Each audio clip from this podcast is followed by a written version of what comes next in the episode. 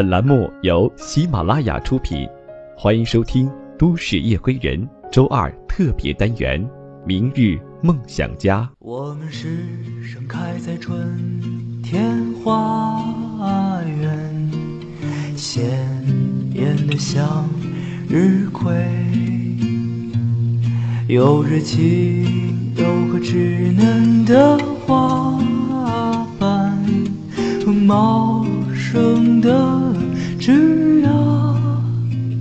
亲爱的听众朋友们，大家晚上好，欢迎你收听今天的《都市夜归人》，我是叶枫。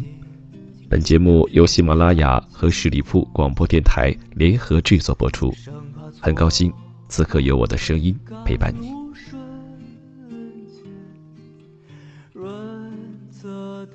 在每一天的工作和学习当中，我们都在时刻的打拼着、奋斗着，因为我们想离自己的梦想呢更近一点。同时，我们也在成长着。那到底什么是成长呢？那今天叶枫想告诉各位，成长是一个不断调整心态和选择的过程。飞鸟却遥不可我们享受着温柔的光，我们沉溺于悠扬的光，我们生在这幸福的大街上，我们身上就刻满凋落。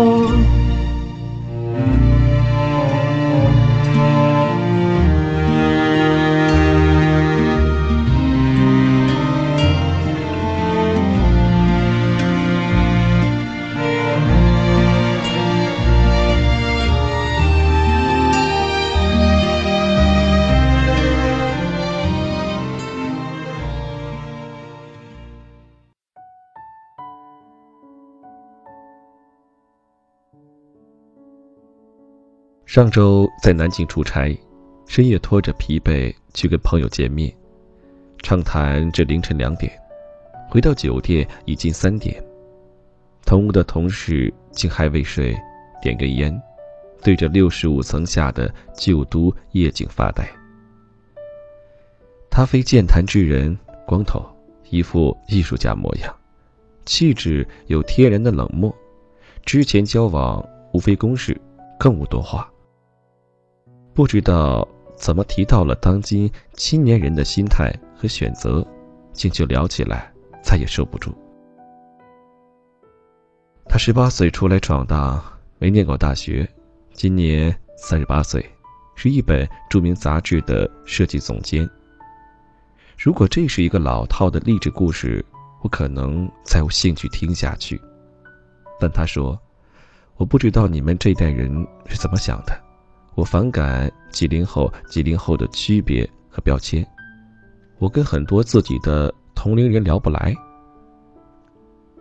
人是靠价值互相认同的，而不是年龄。现在你们这代人看上去都挺急，房子、车子、票子，但就是你们同龄人，也不全是这么想的吧？我点头。他继续道：“其实，每一代人。”都有自己的苦闷，真的，都是这么过来的。两年前，我才有了自己的房子，今年儿子两岁了，我觉得一切都挺好。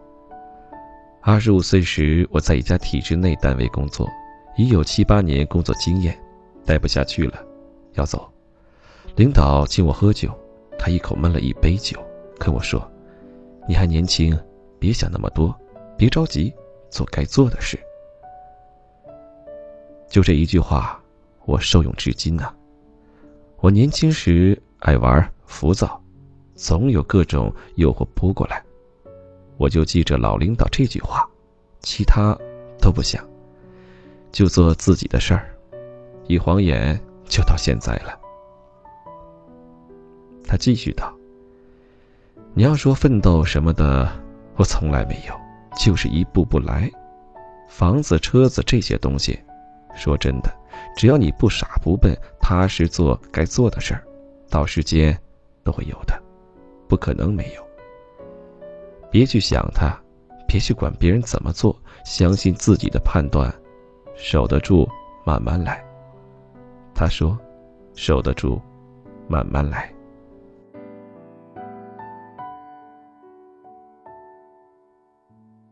一个月前，我刚来，抱回家十几本往期杂志，匆匆翻完，绝望的陷进沙发里，给老师发短信。文章何时能写过四大主笔啊？差距不是一丁半点儿。他回：“别急，你年轻。”我说：“我都二十四了，还看不到一点希望。”他回：“才二十四岁，我们最年轻的。”也三十出头了，别急。才二十四岁，他连说两次，别急。李笑来在把时间当作朋友里写，我们总是对短期收益期望过高，却对长期收益期望过低。他指英语，也指人生，说来说去，还是急。有人说。你想成为什么样的人，就到那人身边去，并不是每个人都有这样的幸运。但这句话，或不只关乎职业生涯，也关乎生活智慧。人们容易放大眼前的痛苦和成就，跟年长却开明的前辈交流，他们一望便知你正经历怎样的阶段。现在牵绊你的，不过是一颗螺丝钉。你愁肠百转看不穿的，或许是他们也曾有过的迷茫。在十八岁至二十三岁那段时间，我很没出息的爱翻阅名人履历，每知晓一个佩服、羡慕、嫉妒、恨的人，便去搜寻他的经历：几岁硕士毕业，何时修完的博士，多大年龄开始在职业领域崭露头角，何时达到今日的成就。年龄，年龄，年龄，那是一种对时间的焦虑。张爱玲一句“出名要趁早”，害了不知多少人。我反感成功学，因为显而易见，不是每个人努力都能成功。但我确信自己是幸运儿中的一个。我野心勃勃，精力充沛，我狂妄自大，对自己在外形和才华上的优势得意洋洋。我思考一切严肃的话题，阅读跟这个世界奥秘有关的书籍，向着古往今来浩瀚的文明致敬。我期待人们在出版物上阅读我的文字，在媒体上谈论我的名字。我向往声名、金钱、漂亮姑娘的长发。我反复阅读许知远那些忧伤的年轻人，为另一个同样骄傲的灵魂而心潮澎湃。可我才二十岁，所有的名人书籍讲座都告诉我，一个人要知道自己想要什么，才能做成事情。时至今日，无数同龄人的文章、微博里，在大受追捧的出版物里，还充斥着类似观点，甚至已成为带有反成功学的意味、带有天然正确性的话语，大受。有独立思考能力的思想青年认同，但是，你问一个刚刚告别机械枯燥的高中生活，对世界和生活的认识刚起步的年轻人，他想要什么？他想要优异的成绩、同学间的声望、漂亮的女朋友，他还想要毕业后找到令人羡慕的工作，尽快赚钱、成名、成功。有人会问。这有问题吗？诚然，这也是我想要什么，但却只是模式化的流水生产线。试图把所有年轻人都打磨成一样的面孔。想要什么，不应只关乎俗世的职业功名，它应该切合更深层次的命题，人本身的挣扎和探索。即，我是谁？你是谁？想拿遍大学里所有的奖学金，想过上物质丰裕的生活，想获得一个高薪的职位，想在北京四环内拥有一套自己的房子。No No No，你是谁？为什么那个愿意在一切可能的物体上涂涂画画的家伙，去做了一名公司职员？只因大家都说自由画家的生活没有稳定保障。为什么那个励志铁肩担道义、妙手出文章的姑娘，进入了国企，只因父母苦口婆心的劝，记者收入不如国企高？你是谁？我是说。脱离掉一切外界赋予你的定位和枷锁，隔离开所有父母长辈试图左右你、干涉你的声音，忘掉全部大众传媒、明星、名流以及出版物曾经输出给你的价值判断，你又是谁？你躯壳之内那个砰砰乱跳、嗡嗡作响的他，他，他，是谁？二十岁出头的年纪。不知道自己想要什么，不仅不是灾难，反而可能是件幸事。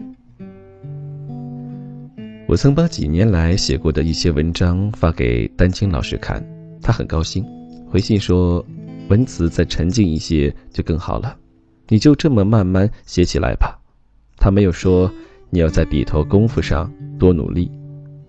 他日成为著名的记者作家，我懂他的意思。你喜欢这件事，就慢慢做吧。去哪里，不重要。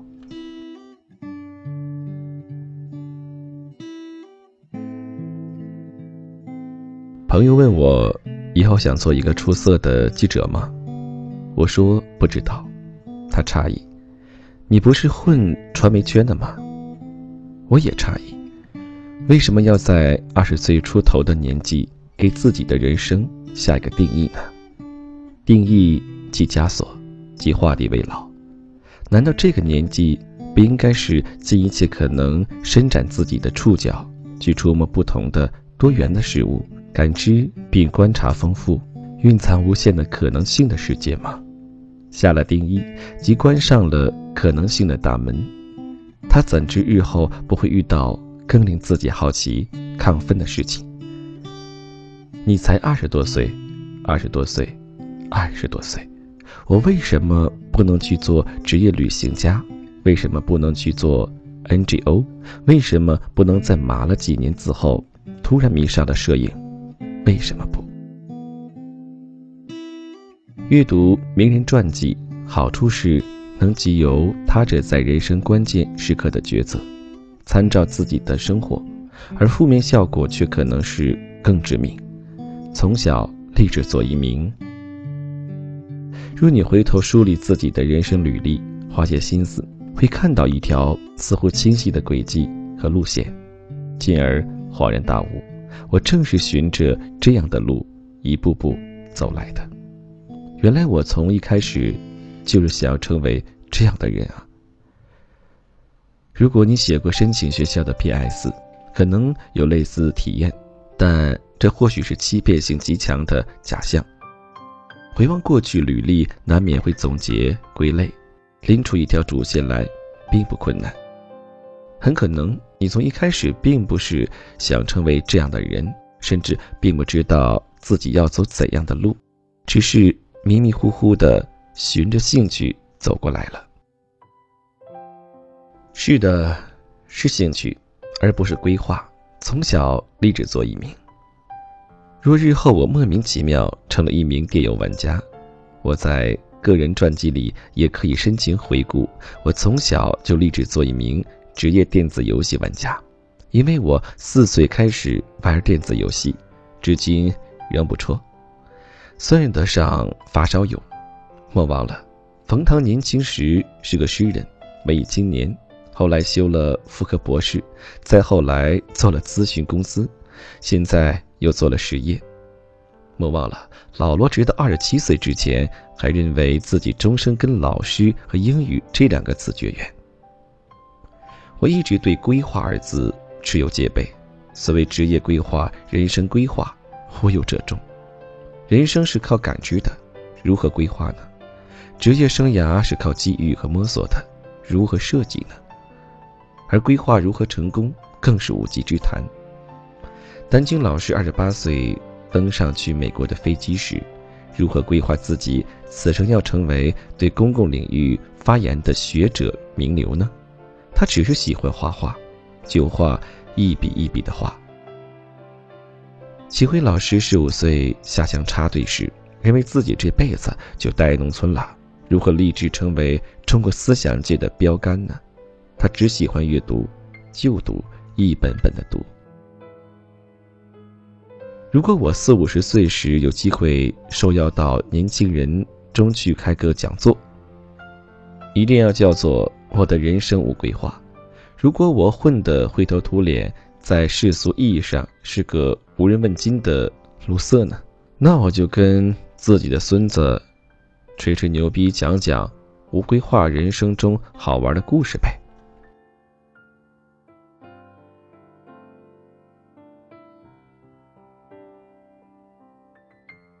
有没有想过，自己这辈子终究只是个平庸的小人物，所有的梦想都没能实现？这是网络流传很广的一篇帖子。我在南墙群里问大家，马老师说：“不会的。说实话，大家都是了不起的人，按照自己节奏一步步来，不会差的。”一有有人问我，如果你终究只是个平庸的人，那些牛逼的梦想都没实现。世界也没丝毫改变，会快乐吗？我问，温饱不愁吗？他说那肯定没这么惨了，只是说蛮普通的，可能只是一枚平平的记者编辑，在单位无甚出彩之处，月薪最高也就一万上下，交房供，养儿育女，开辆普通车，不痛苦，但也没什么光彩的生活。娶的老婆赞吗？还不错。家里空间是否足够让我挂屏幕、开设投影仪、替实况？可以。还喜欢足球，喜欢阅读，喜欢年轻时喜欢的一切东西。是的。时而三五好友，烧串啤酒，把酒言欢；时而周六周日，球场相见。是的。快乐。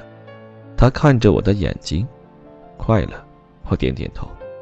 不久前去东北旅行，路途感触最深的莫过于导游、乘务员、售票员的差别。你会轻易的发现，性格将人与人彻底区别开来。我们遇到过热情健谈、跟大家打成一片的导游，也遇到过黑着脸像客人欠他钱一样，没问两句就不耐烦的导游，遇到过。如一切常见的公务人员般恶狠狠的乘务员，也遇到过穿着制服坐车厢里跟乘客扯淡逗乐的乘务员。如果你是一名普通的导游、乘务员，你会如何对待你的客人？考虑到这是日后再也不会打交道的一锤子买卖，更何况也很少有人真正去有闲心去投诉你恶劣的服务态度。考虑到你完美的服务态度。很可能无法给你带来任何实质性的好处，除了客人的一声感谢、一张笑脸。所在单位无法注意到你的优良表现，你表现好不会被升迁，表现差也很难被辞退。在中国，那个对客人态度恶劣、屡遭投诉的，可能反而讨领导喜欢，比你升迁更快，你懂的。总而言之。你的服务态度无法对你的现实生活带来任何可见的好处，你此生都会是一名普通的导游、乘务员、售货员。你会如何做？是的，或许你终生都只是一个平庸的人，但态度依然会带来生活质量的云泥之变。你热爱生活和工作，真诚的感知、理解、善待他人。或许未曾给你的生活带来任何有形的回报和改观，却软化了你与内心世界的边界。你不断接收到来自他者的正面回馈，在不断释放出正面能量，形成良性循环。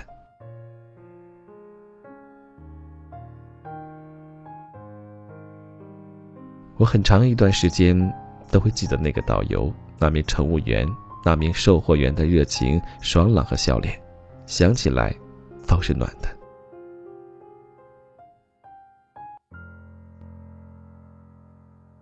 我曾经很喜欢一个朋友的签名档，“成为更好的人”，这句不疾不徐却又溢满坚定的话，曾无数次给我力量。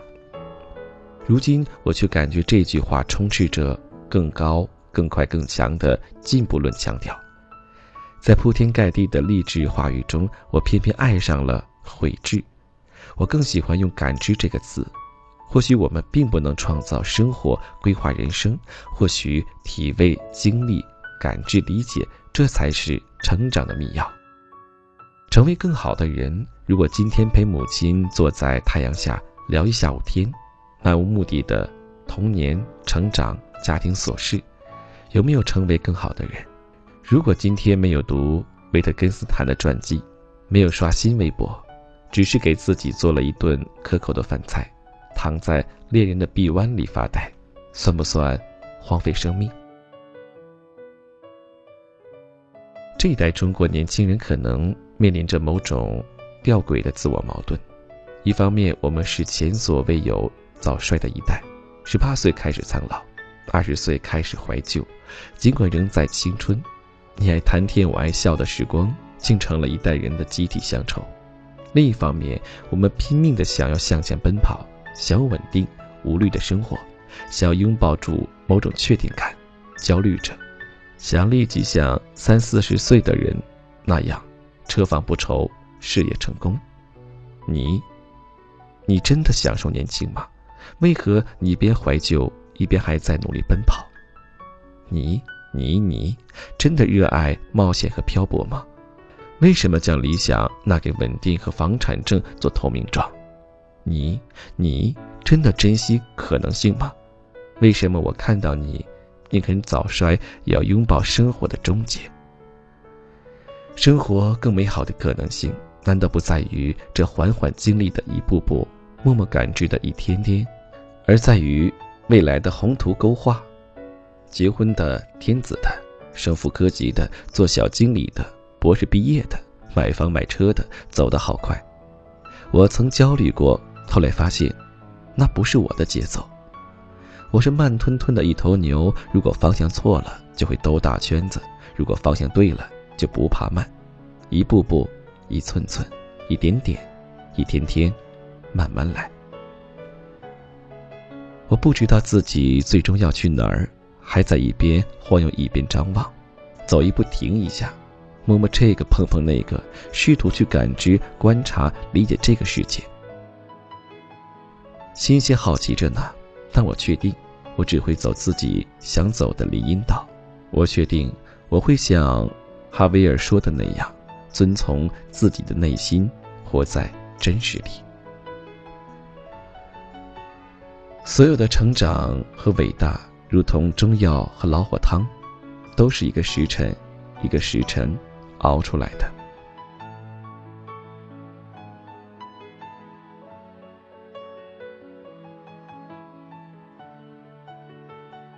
听了今天这篇文章，我相信有很多朋友呢有认同的，也有不认同的。